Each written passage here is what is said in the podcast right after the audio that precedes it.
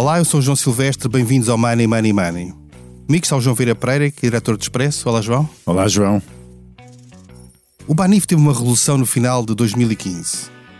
A lei sobre blindagem de estatutos que serviu para desbloquear o impasse acionista no BPI foi feita em 2016. E o império de Isabel dos Santos, apanhada nos Luanda Leaks, começou a ruir em 2020. Mas, passados todos estes anos, o tema ganhou nova atualidade com o livro do jornalista Luís Rosa sobre o ex-governador do Banco de Portugal, Carlos Costa, e as acusações que fez ao governo e a António Costa de interferência do Banco de Portugal no processo de idoneidade de Isabel dos Santos na banca e ter precipitado também a resolução do Banif. António Costa, que já tinha ameaçado com um processo que até agora ainda não entrou, respondeu agora a uma série de perguntas do PSD, onde, entre outras coisas, recusa esta acusação de interferência no Banco de Portugal, dá a entender que Isabel dos Santos até fez chantagem com o governo e garante que o supervisor sempre concordou com a resolução do Banif. São um tema que vamos abordar na edição de hoje deste, deste podcast. Já dá a perceber as várias nuances e as várias questões, que é um tema que não é nada fácil de acompanhar. Money Money Money tem o patrocínio do BPI, eleito Banco do Ano em Portugal em 2022 nos prémios Bank of the Year pela revista The Banker do grupo Financial Times. Este prémio é da exclusiva responsabilidade da entidade que o atribuiu. Banco BPI SA, registado junto do Banco de Portugal sob o número 10. João Vieira Pereira, mesmo para quem está normalmente habituado a acompanhar esta novela e estes temas de banca, eh, como é que tu viste este, estas respostas de Costa que vieram novamente lançar o tema, alguns deles com vários anos, para, para a agenda política, para a agenda mediática? Bem, duas, hum, oh, duas ideias distintas, ou dois ângulos distintos, um político e outro técnico. Vamos começar pelo político. O político, acho que pela primeira vez temos António Costa a admitir nas respostas ao PSD que ele interferiu no processo. Ele admite isso, admite que, eh, aliás, ele recusa as acusações que o, que o ex-governador Carlos Costa lhe fez, mas depois diz: Não, mas eu informalmente realmente falei com o governador sobre este assunto. E, e falou com o governador, com o ex-governador sobre este assunto, porquê? Para lhe pedir ou para lhe dizer que era muito importante resolver a questão do Eurobic porque em causa estava a estabilidade financeira de outro banco que era maior e que era até mais importante para o sistema financeiro, que era o, o BPI. Ou seja, e para tentar relembrar ou tentar uh, só, só por aqui um, um preâmbulo histórico já. Isabel dos Santos era acionista do BPI. O, B, o Banco Português de Investimento tinha um problema de exposição ao mercado angolano através do, do BFA, do qual era uh, dono. O BCE achava que isso era um problema, a exposição ao BFA, e a uma maneira de resolver essa, esse, esse excesso de exposição ao mercado angolano era a de integrar o BPI dentro daquilo que era o universo do La Caixa, portanto, do Banco Espanhol. Porquê? Porque sendo, obviamente, um, um, um universo muito maior, uh, diluía essa exposição a, a Angola. Portanto, essa era a solução. Para isso era necessário fazer uma alteração de estatutos, ou seja, dentro do próprio BPI, da alteração dos direitos de voto, para permitir que uh, uh, o La Caixa passasse a dominar uh, o BPI. e implicava, obviamente, depois também algo que não agradava à então acionista do BPI, Isabel dos Santos, e que, e que levou, acabou por levar à saída dela e ela, enquanto empresária, na altura, pensou: bem, se eu estou, eh, se eu vou sair do BPI, vou concentrar os meus esforços no, no ou os meus investimentos em banca no Aerobic. E, portanto, o governo terá feito, segundo as respostas de, do Primeiro-Ministro, terá feito aqui um acordo uh, de permitir que Isabel dos Santos, que saindo do BPI, entrava, uh, uh, centrava a sua, uh, a sua exposição à banca portuguesa no Aerobic. Problema que surge no meio, para, e segundo as novas regras, aliás, exigidas ao Banco de Portugal no seguimento do que aconteceu ao Banco Espírito Santo sobre a idoneidade de membros do Conselho de Administração dos bancos, a Isabel dos Santos não era assim tão idónea já que pudesse uh, ser ou estar como me membro do Conselho de Administração. E, portanto, era preciso resolver este problema. E é, neste, e é neste âmbito que o Primeiro-Ministro, hoje em dia em funções, e na altura também em funções, dizia, disse: bem, houve contactos informais porque era preciso salvaguardar a estabilidade do sistema, ou seja, o BPI. Ou seja, houve aqui uma negociação em que ele terá dado alguém, quer dizer, supõe-se que terá sido o governo, porque ele admite isso, mas terá dado a Isabel dos Santos a oportunidade de, de recentrar no, no Aerobic em troca da sua saída do BPI.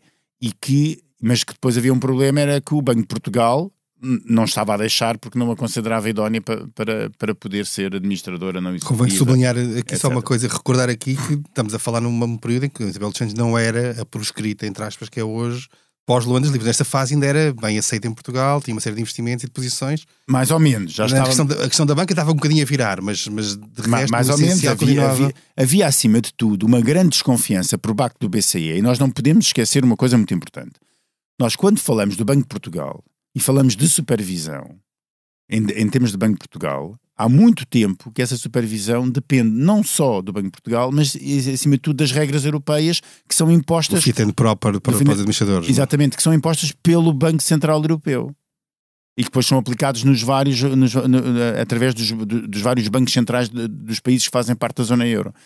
E portanto, há regras que têm de ser cumpridas. E para o Banco Central Europeu a exposição a Angola e, a, e, a, e a, aos, aos, que se chamam as, uh, os, uh, os, os, os, é, os PIP, não é? Person of... Uh, Pessoas politicamente expostas, politicamente expostas, PEP, que são que não, não, não, não estão de acordo com as regras que o BCE e que o Banco de Portugal. Se nós falavam na altura em equivalência de supervisão, ou seja, a supervisão do lado de lá não era, não era tão segura como do lado de cá.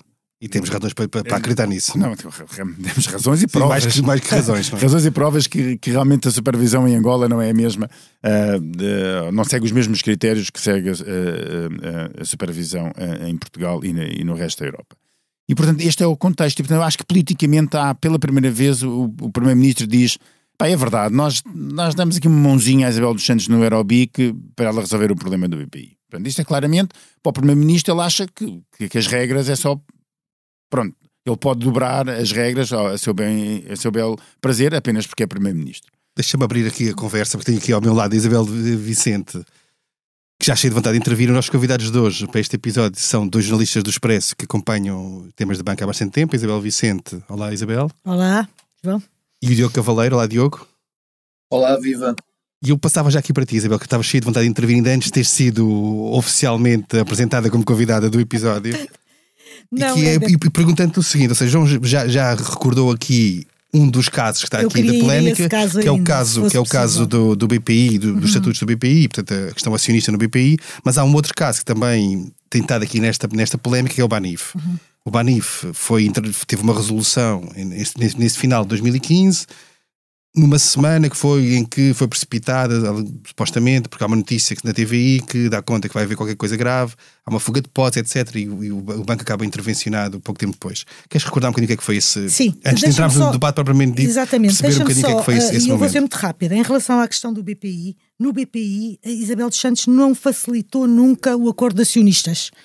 E, portanto, por isso é que o governo teve que fazer um decreto, que foi homologado rapidamente pelo presidente. Uh, Marcelo Rebelo de Sousa para desblindar os estatutos. Porquê? Porque corria-se o risco de o, o, já o, B, o BPI, o La Caixa já queria controlar o BPI, mas se não se desblindassem os estatutos, a representação não correspondia à percentagem de capital. Na prática era como se não tivesse Portanto, era como se não tivesse. E, portanto, o governo teve que um, avançar com essa lei e aproveitou para um, desbloquear uma situação também no BCP que em 2016 consegue ter um acionista que é o chinês Fosun. E, portanto, a desblindagem dos estatutos foi mesmo um decreto e foi pelo governo feito para resolver a situação do BPI, que havia, digamos, uma hum, a escaramuça entre Isabel dos Santos um impasse, e é? um impasse exato, e por isso isso desbloqueou.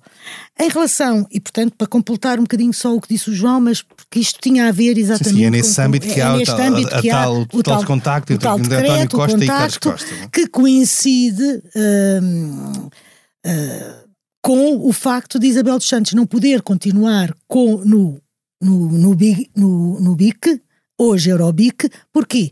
Porque havia necessidade, segundo as regras, até uh, novas regras europeias, de haver mais administradores uh, independentes. E, portanto, como se sabe, ela era uh, um, acionista, tal como Fernando Teles também era acionista do, do, do BIC.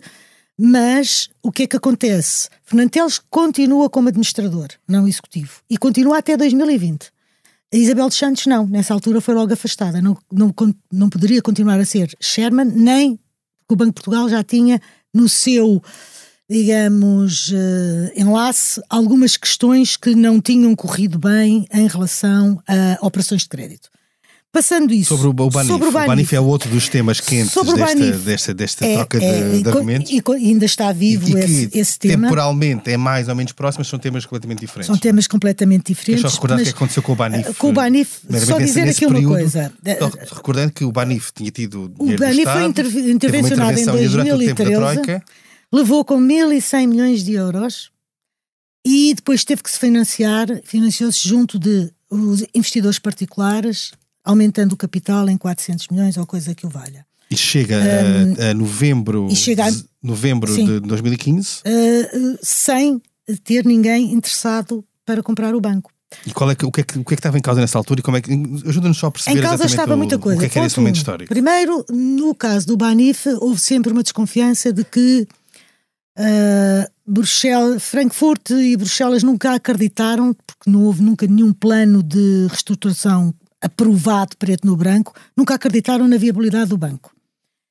Depois, o banco era praticamente público e, portanto, quando foi ao mercado financiar-se com uh, uh, ações, imensos particulares uh, compraram essas ações a preço muito barato e hoje perderam esse, esse dinheiro, por pouco que se fosse, perderam no todo.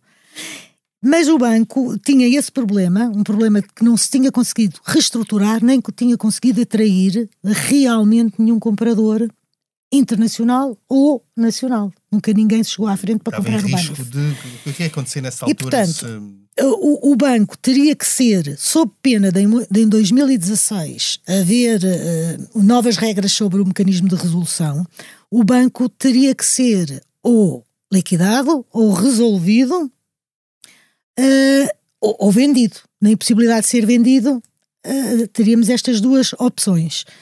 Mas aconteceram muitas coisas estranhas neste processo, porque houve a tal notícia que. É isso que, que, que, que tu recordaste, ou seja, chegamos à, à semana fatídica que, é, que, leva ao fim do banco. Que é uma notícia. Que é um dos momentos que tem, Exato, que tem a ver com tem a ver com aquilo que está aqui em disputa entre os dois Costas. É? Exatamente. Ou seja, uh, Carlos Costa, no livro, no tal livro que falámos, acusa o governo, e nomeadamente o Primeiro-Ministro, de ter precipitado a queda do banco com uma carta que enviou. O Primeiro-Ministro responde agora a dizer que não, que o banco estava em processo de, de quase falência e, portanto, aquilo era quase inevitável.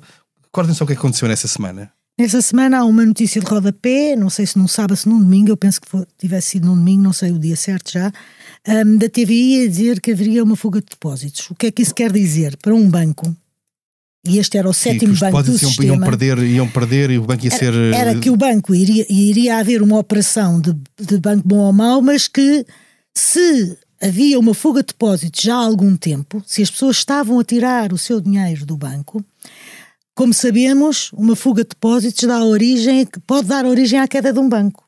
E, portanto, se um banco fica sem depósitos, fica com um problema grave. Mas em que, em que, é que a, com, a, carta do, de António Costa aqui tem a ver com isso? A carta de António Costa. António Costa, quando escreve a carta, escreve a dizer que a situação do Banif se tinha degradado bastante, não é? Ele chega, assume a, a, o o, governo, digamos assim, se nos recordamos, e havia já ali uma luta grande, e havia também, deixa-me contar-te isto, nesse verão, muitas visitas de, uh, da Presidente do, do Santander, por exemplo, a Portugal, ainda não era Costa ministro, uh, fazia parte do governo, que isso foi depois, e, portanto havia quase como um, uh, uma questão de que eventualmente o Santander poderia tar, ter conversações para ficar com o Banif. Só que isso nunca aconteceu. Portanto, com a notícia da queda, da, da quebra dos depósitos, há uma nova corrida aos depósitos e o banco fica uh, numa situação muito frágil e, portanto, o banco teria que ser liquidado ou vendido. E aí, aí, a grande questão que, que se discute, apesar de ter havido uma comissão de inquérito já ao Banif, é quem é que teve uh, quem é que está na causa há, desta, há, desta, há um desta ponto, fuga. Há aqui um ponto, vamos pôr os pontos nos is. Desculpa lá. Há aqui uma questão que nunca ninguém eh, fala verdadeiramente. Há duas versões. Há uma versão de que isto era inevitável e que ia acontecer independentemente e que estava tudo alinhado, o Banco de Portugal, o governo, e que o Banif ia falir de uma maneira ou de outra, e que era preciso uma intervenção, e que andava-se a discutir que intervenção é que era, e como é que era a ser feita, etc. E há outra versão que diz o Banco de Portugal e o Governo tinham, e neste caso o Ministério das Finanças, tinham entendimentos diferentes sobre a, a viabilidade e a resolução e a, a, forma como se resolvia, não posso falar em resolução, parece que é outra que é a resolução bancária, e a forma como se resolvia o problema, e que a saída da notícia no sábado à noite inviabiliza a posição do Banco de Portugal e viabiliza a única, ou torna inevitável a única a posição defendida pelo governo. Sendo que a divergência com o governo já vinha até de trás do governo anterior. Já vinha desde nem, a Maria Albuquerque. Nem era do, só do governo de Costa. Exatamente. Não? E portanto, há estas duas versões.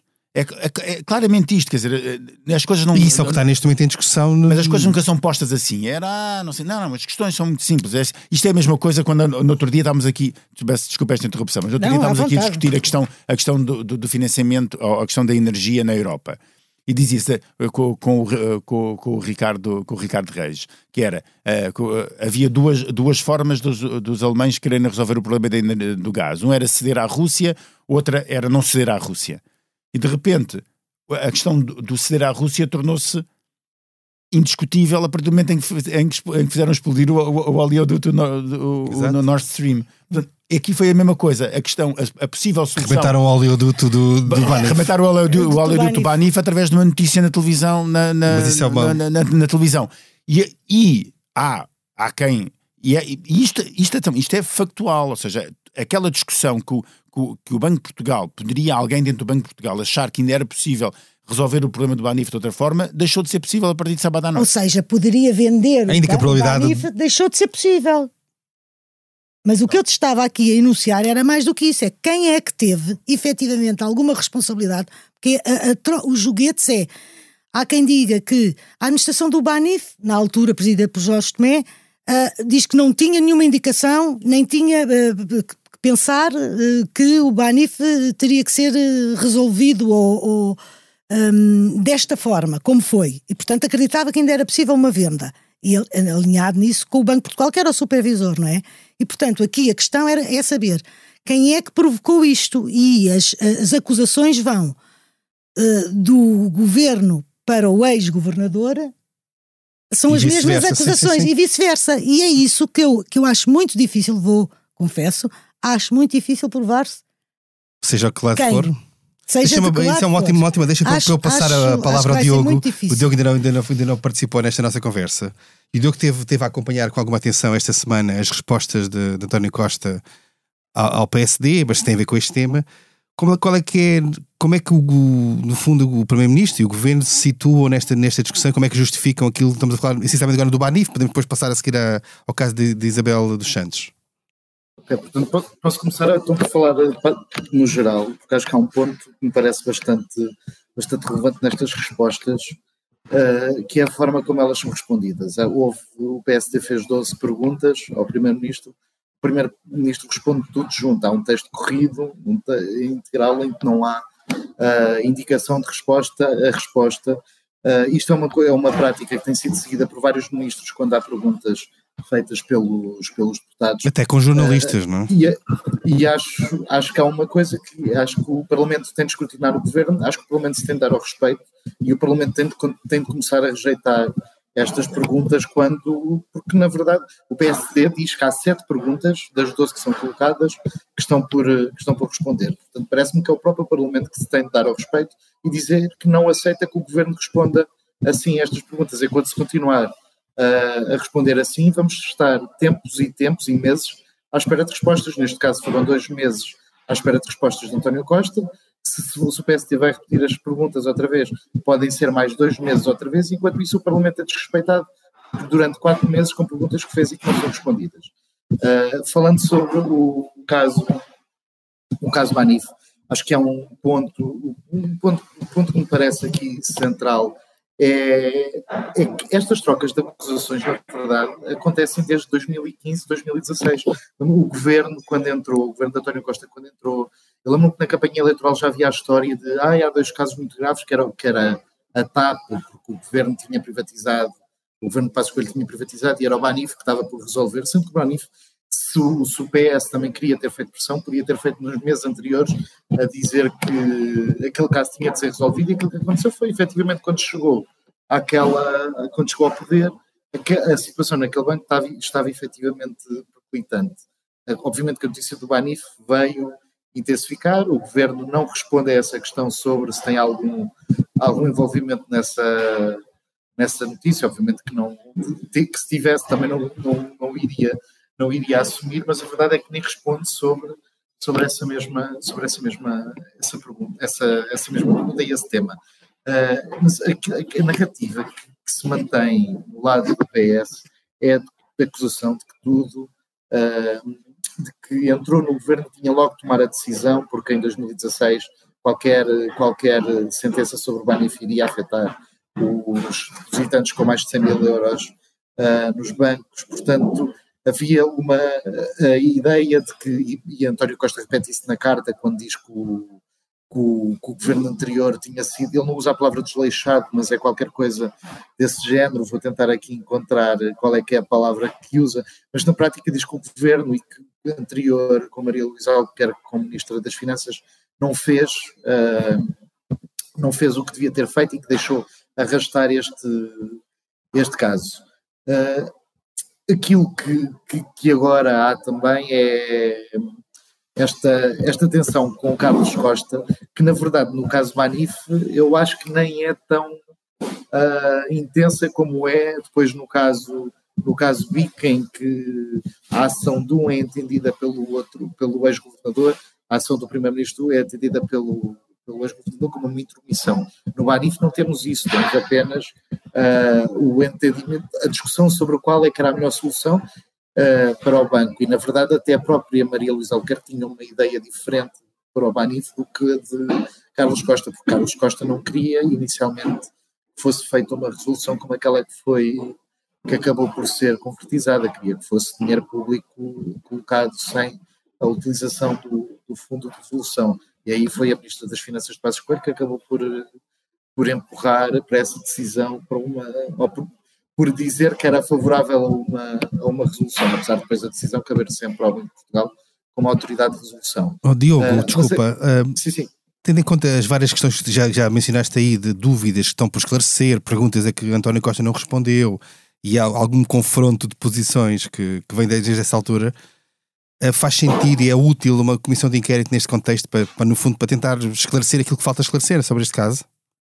Eu tenho algumas dúvidas sobre. Eu, enquanto jornalista, adoro comissões de inquérito, portanto, até, tenho uma. Sou sempre, normalmente sou sempre favorável, acho que, acho que fazer sempre falta para o escrutínio, obrigam sempre as pessoas a falarem uh, sobre, sobre temas que dificilmente não iriam, não iriam falar e a ter de responder a perguntas uh, mais concretas. Porém, há uma questão que é, nas comissões de inquérito, os primeiros ministros têm sempre a prerrogativa de responder por escrito. Portanto, aquilo que podia, acontecer outra vez era perguntas por escrito a António Costa, que iria responder, se fosse preciso outra vez, em texto corrido, em que não iria esclarecer as perguntas que estão por, uh, por responder.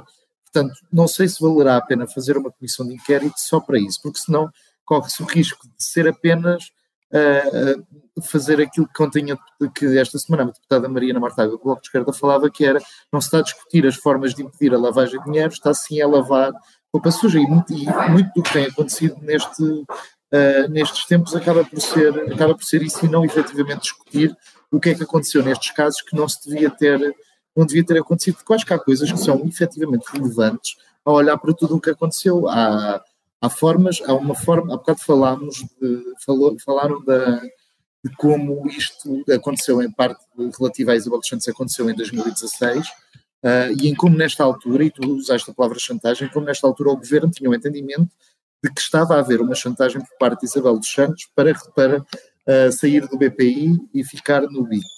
Portanto, nesta altura havia uma chantagem no entendimento do governo, e mesmo assim, nos anos a seguir, elogiava uh, a investidora angolana, espaciava com ela pela, pela FASEC e pelos, pelos investimentos que eram feitos em, em Portugal. Isso sim devia ser feito. E que durou até ao fim, de, até ao London Leaks. Que é correu mal, exatamente, até 2020. Oh, Diogo, mas, foi havendo uma Diogo, desculpa-me pegar, havendo... Diogo, desculpa interromper e pegar exatamente o que estás a dizer, porque eu concordo totalmente contigo. Eh, houve uma chantagem por parte de Isabel dos Santos. E o que é que o governo fez? Cedeu, cedeu à chantagem. Cedeu, cedeu. Oh, oh, atenção, não é cedeu. O que é que o governo fez? Fez demarches lideradas pelo primeiro-ministro para ceder a essa chantagem. E ele, ele admite isso na, na, nas respostas que dá. Eu acho isto inacreditável. Há um primeiro-ministro que diz que está a ser chantageado por, Isabel dos Santos e depois diz que informalmente teve contactos com o governador da altura para, para se dar essa assistência de chantagem. Isto é inacreditável.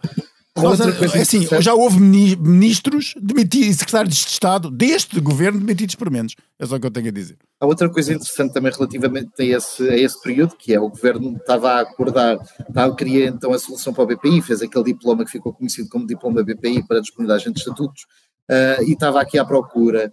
E o, o primeiro-ministro, na altura, negava ter feito um diploma à medida do BPI era uma coisa que todos sabíamos, todos sabíamos que aquilo era um, era um diploma feito exclusivamente para, feito para, aquele, para aquele caso, mas António Costa, Costa dizia que não, que era, havia oito instituições financeiras em Portugal que tinham os direitos de voto bloqueados uh, e que, portanto, aquilo servia para, servia para as oito. E pronto, nesta semana uh, António Costa veio dizer que sim, tínhamos todos razão quando chamávamos diploma BPI aquele diploma, uh, porque aquilo era efetivamente para o, para o BPI. Pronto, esta carta uh, na verdade dá-nos razão a todos o que escrevemos no diploma BPI, apesar de, uh, de recusar, do próprio Primeiro-Ministro na altura recusar que assim fosse, fosse, fosse chamado.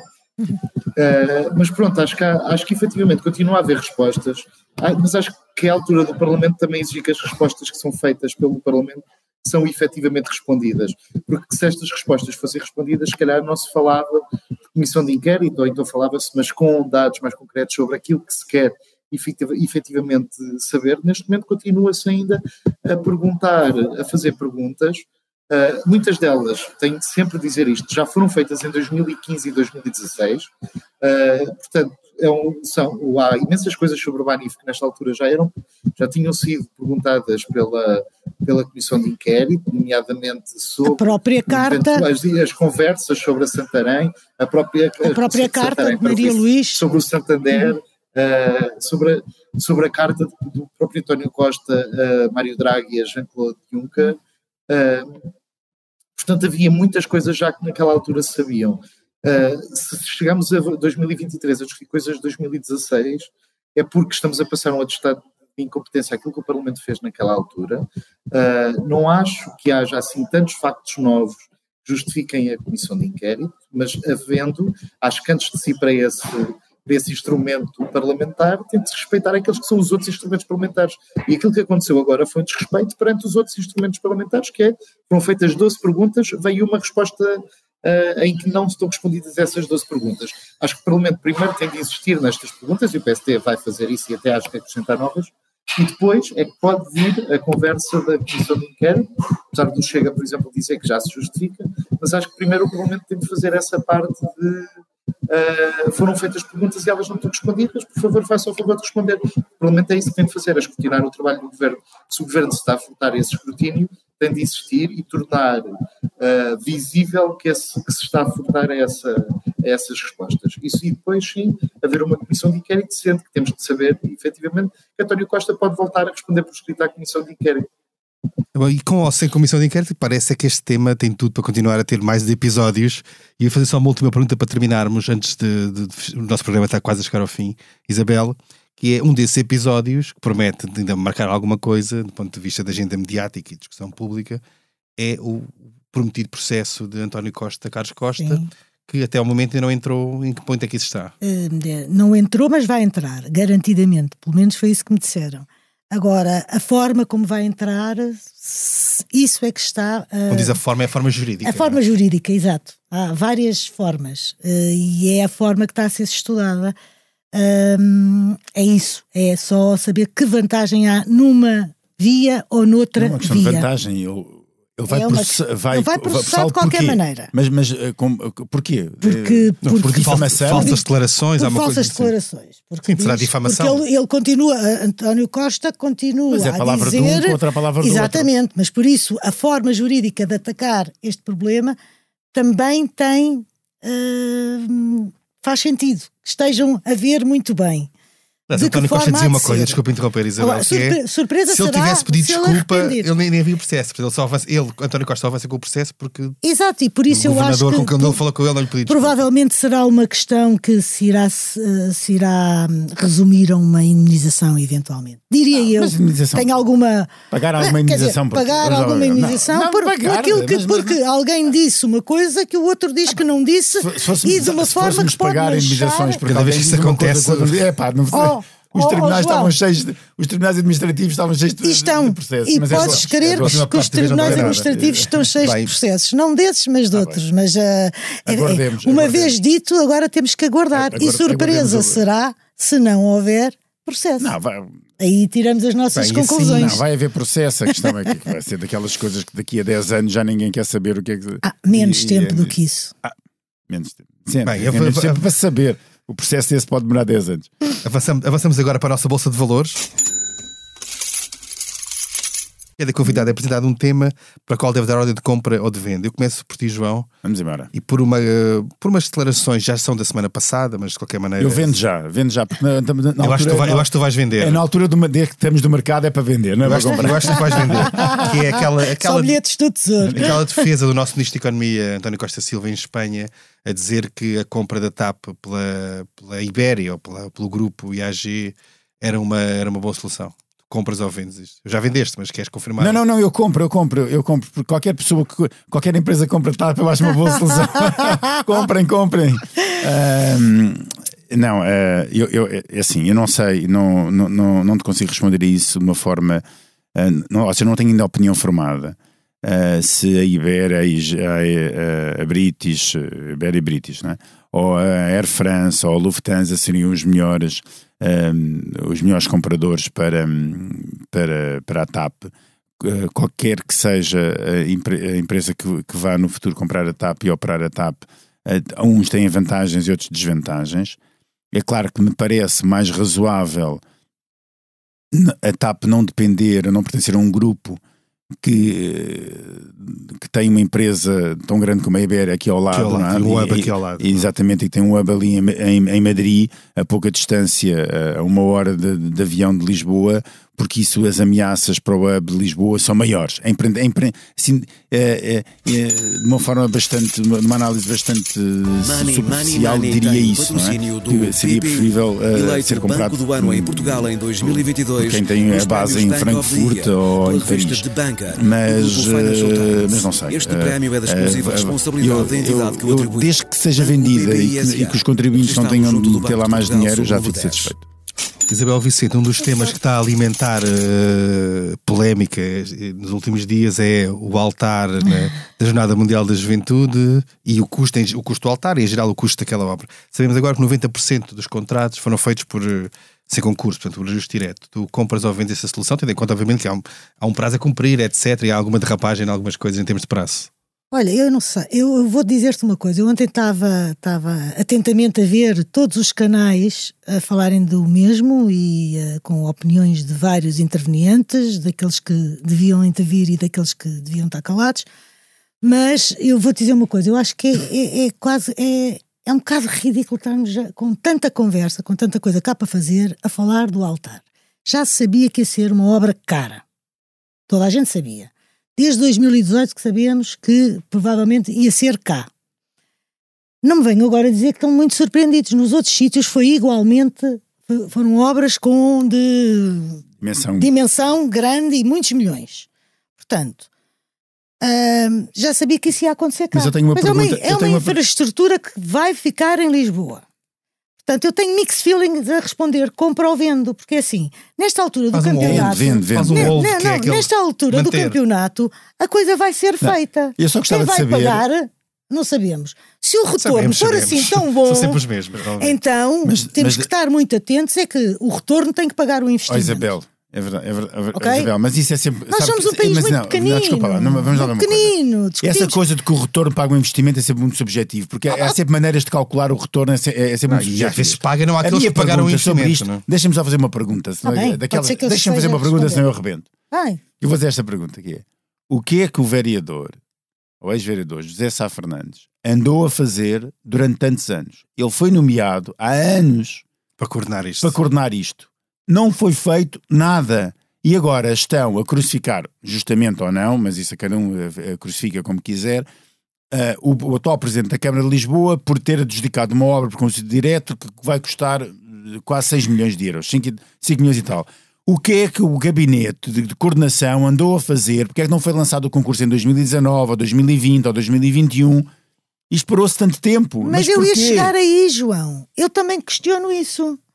E por isso é que eu digo, tenho mixed feelings, mas na realidade isto só vem mostrar que Portugal funciona muito mal, quer na ah, ah, comunicação, Mas- quer na Olha, responsabilidade Isabel, de mas se pessoas calhar que, funciona muito bem. que tiveram Repara, que... deixa-me deixa virar, não funciona muito bem, não funciona muito mal, funciona muito bem, porque em cada ajuste direto que existe, em cada obra que é feita a correr, há sempre alguém que ganha mais. Portanto, se calhar funciona muito bem e não Depende funciona muito mal. Eu acho que funciona muito mal Bem, se tivermos, passar- interesse, É para ter se cuidado, tivermos em conta o interesse público, Mundial. o interesse público da coisa. E portanto já me faz até impressão agora haver gente que diz: ah, era melhor perguntarmos ao Papa Por isso é que o que é que ele acha. É ridículo, por favor. Acho ridículo. Por isso é que há muita gente, então, o dia está a falar no Mundial, por isso é que há muita gente já a defender que não. Sim, podem fazer um Mundial não é lado boa do. Beira-Mar, podem não fazer um novo, porque o do Beira-Mar já não serve. já dessa ideia. Não Bem, Di- sentido. Diogo, para ti, uma, pa- o Morgan Stanley, o banco americano, ap- aplicou multas e sanções a vários quadros do banco que usaram o WhatsApp para fazer negócios. Nós sabemos que temos agora dados recentes do, do ex-ministro Pedro Nuno Santos, que validou, talvez com, com um sinal, de, com um dedo no ar, um polegar no ar, eh, a indemnização de Alexandra Reis para o WhatsApp. Tu compras ou vendes este tipo de, de solução, no fundo, impedir que se o WhatsApp sirva para fazer negócios, presume-se que por negócios de, de valores muito relevantes, provavelmente até maior, mais altos do que a indemnização de, de Alexandra Reis. Compro. Eu até sou, um- sou uma pessoa bastante informal, mas acho que há, em trabalho a formalidade é assim bastante, bastante importante, até para a defesa dos próprios, dos próprios trabalhadores, que é para depois poderem, poderem dizer e terem provas. Portanto, daí eu sou sempre bastante adepto do mail, nem é de conversas, é o mail, no mail fica tudo registado e é o mail do trabalho, do que propriamente o, o, o WhatsApp, o WhatsApp que é muito mais informal e que muito, e muito mais ah, muito menos reflexivo, portanto há muito menos reflex- reflexão quando se, quando se está no, daí se calhar o ok a 500 mil euros de indenização. Ah, portanto consigo, consigo comprar. Bem, e assim terminamos Ok, mais espera um... lá, o Diogo acabou de dizer que o ok do, do Pedro Nunes acabou, acabou de Exatamente. sugerir que o ok do Pedro Nunes Santos à indenização foi, não foi nada refletido. Não, exatamente.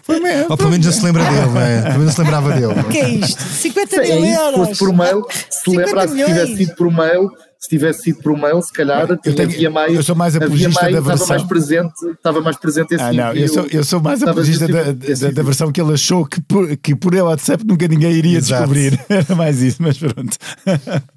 Sendo que há outra coisa aqui, deixa-me João só responder a outra, outra, outra, outra coisa que é o Morgan Stanley se calhar tinha de ter era dado as ordens antes que aquilo não se podia fazer pelo, Exato, não se exato. fazer pelo WhatsApp. Concordo. Mas pronto, porque as entidades empregadoras também têm demasiadas Tem que avisar.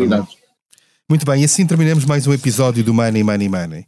A edição esteve a cargo de João Luís Amorim. Não se esqueça, enviem-nos questões e sugestões de temas para o e-mail economia.expresso.empresa.pt. Até lá, tome muito bem conta da sua carteira. Money Money Money tem o patrocínio do BPI, eleito Banco do Ano em Portugal em 2022 nos prémios Bank of the Year pela revista The Banker do grupo Financial Times. Este prémio é da exclusiva responsabilidade da entidade que o atribuiu. Banco BPI SA, registado junto do Banco de Portugal sob o número 10.